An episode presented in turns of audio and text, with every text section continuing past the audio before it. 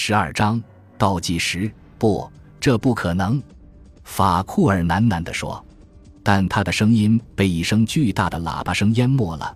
还有五分钟。此刻，火箭的自动控制系统已经启动了。法库尔明白，无数台电子计算机正在开始运行，每秒钟都有数以百万计的命令被发出。不过，法库尔也清楚，即便如此，发射活动也可以停下，因为在总控制室，总指挥正目不转睛地盯着眼前的电子屏幕，而他的手则放在一个写着“停止”的按钮边。火箭发射并非不能终止，但按下那个按钮的代价将是极为巨大的，因为那些精密尖端的仪器正在运转。如果突然强行把它们停下来，将近有一半的设备会被烧毁。这样一来，将会造成几百万元的损失。更麻烦的是，发射计划将推迟好几个月，这是任何人都无法接受的。法库尔想到这里，他握紧了拳头，强迫自己按捺住心中的愤怒。不。不能因为自己的一个猜疑而毁了所有的一切。他的头脑渐渐从愤怒中清醒过来了。他慢慢的意识到安德斯博士在说话。在忠实的妻子受到强烈的引诱也会出轨，这你难道不相信吗？安德斯博士问道。他表现出讽刺的神态，连嘴唇都扭曲了。你太天真了，法库尔。你认为兰达佐是普通人吗？不。他是个完美的人，而且他要完成人类的一个壮举，成为飞上火星的英雄。安德斯双手抱胸，头向一侧歪着。你觉得什么女人能挡住这样一个男人的魅力？这个男人秘密的来与他约会，这个男人必将写入史册。话未说完，实验室的门猛地被推开了，两位安保人员带着维特比走了进来，他的一头金发也弄得乱蓬蓬的。见维特比进来，法库尔激动地站起身，他把刚才的问题又向维特比问了一次。维特比的脸倏地红了，然后又变得苍白。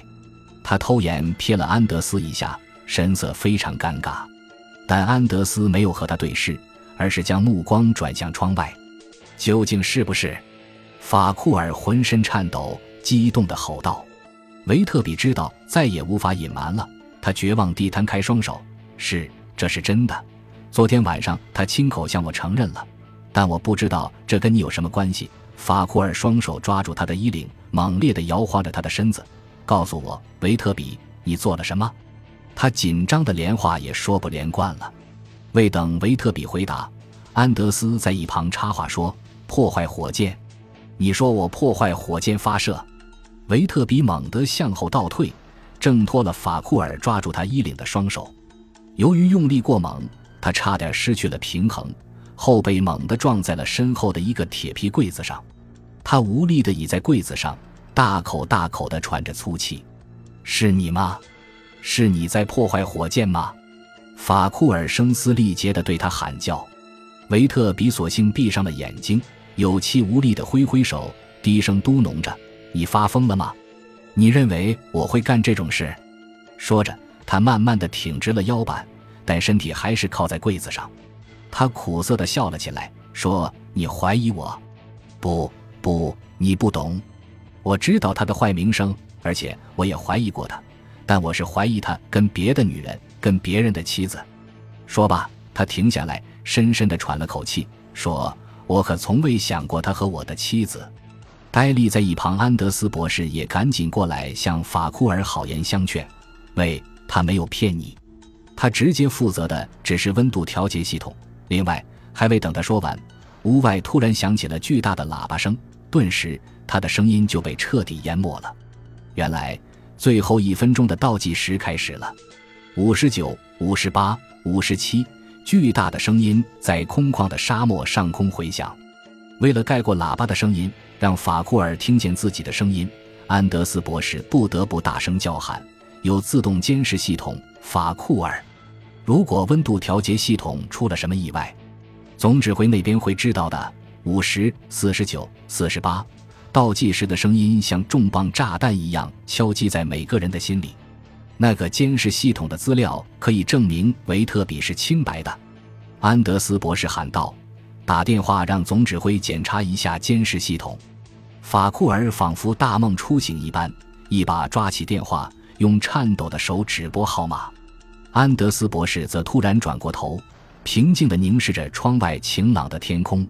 三十一、三十、二十九，时间在一秒一秒地流逝。法库尔用一只手捂着耳朵，另一只手拿着电话听筒，他大声地咒骂着巨大的喇叭声。如果维特比在撒谎，如果安德斯也在撒谎，那么他们也许串通好了。比如，安德斯博士有同样的动机。十九、十八，终于电话接通了，但通讯官拒绝将电话接过去，因为他不敢在关键时刻打扰总指挥。法库尔在电话这边请求他，命令他，威胁他，说尽了所有的好话和恶语。十九，时间不等人。终于，听筒中传来了总指挥严厉的声音。法库尔仿佛捞到了救命稻草一般，大喊道：“温度调节系统是在监视之下吗？当然。它运转正常吗？五四。”总指挥吼道：“当然。”听到这两个字。法库尔仿佛如释重负，话筒从他的手里滑落了下来，好像那是一个千斤重物，他再也拿不住了一样。话筒“咚”的一声落在桌子上。就在这时，远处隐隐地传来一阵巨大的轰鸣声，大地仿佛都在震动，连法库尔他们身处的这幢大楼都在跟着颤抖。一阵雷鸣般的呐喊声从外面的人群中传来，而且似乎越来越响。发射了，发射了！一直站在房间里的两个保安人员也按捺不住激动的心情，一起冲到窗边，看着远处巨大的火箭正喷着火焰缓缓升起。但是其他三个人仍站在原地，好像被钉子钉在了地上一样。法库尔在桌子边，安德斯站在他身后五英尺远的地方，维特比仍然靠在铁皮柜子边上。你瞧，安德斯博士打破了沉默。慢慢的说，一切正常。法库尔也松了一口气，唯独维特比的身体依然紧张而痛苦的靠着柜子。我曾经想过那么做，法库尔，他低声说：“说老实话，我真动过那个念头，但是我不能那么做。无论怎样，我都不能那么做。”说完这句话，他的精神仿佛一下子松懈下来了，他的身体沿着柜子向下滑去，越来越快。最后向前跌倒，被他身体紧靠着的柜子门也被带了开来。随着柜子门的打开，无数的小药丸“哗”的一声从柜子里滚了出来。小药丸如冰雹一般打在了维特比的头顶和肩膀上，又滚到地上，洒了一地。白色的小药丸滚满了屋子的地面，而且还有更多的在从橱柜里倾泻而出。法库尔非常好奇。他弯下腰捡起了一粒药丸，药丸捏上去软软的，有一股酵母的味道。他诧异地瞥了维特比一眼，维特比却不知为何脸色倏地变得惨白无比。他瞪着大大的眼睛看着法库尔身后的安德斯博士。我的老天，安德斯！他叫了一声。法库尔转过身，准备问问安德斯博士这究竟是怎么一回事。这时。外面的广场上传来人群的欢呼声和兴奋的喇叭声。第一阶段成功，第一阶段成功。法库尔又转回头来，看着手里白色药丸，又看看安德斯博士。安德斯博士那张消瘦的脸上浮起了一种怪异的笑容，他沉默不语。这些东西，法库尔指着满地乱滚的药丸，对安德斯说：“这些本应该装在飞船上吧？是不是？”安德斯博士双手交叉放在胸前，他的脑袋用令人难以觉察的动作点了一下。你的意思是，你装进飞船的是空食品箱？你想让他在太空中活活饿死？啊，不，安德斯博士说，他也许有东西吃。法库尔狠狠地凝视着他。如果食品箱是空的，不，食品箱不是空的。维特比打断了法库尔的话：“我亲手称过重量，他们是装满的。”法库尔的脸色更加阴郁了，他用手抹了一把脸，甩了甩头，好像甩去某个可怕的念头。装满的，装装的是什么？但是，安德斯博士没有正面回答他的问话，而是冷静地重复他刚才说过的那句话：他也许有东西吃。维特比好像明白了些什么，他踉踉跄跄地向前走了几步，直到身子撞上了一个柜台，这才停下。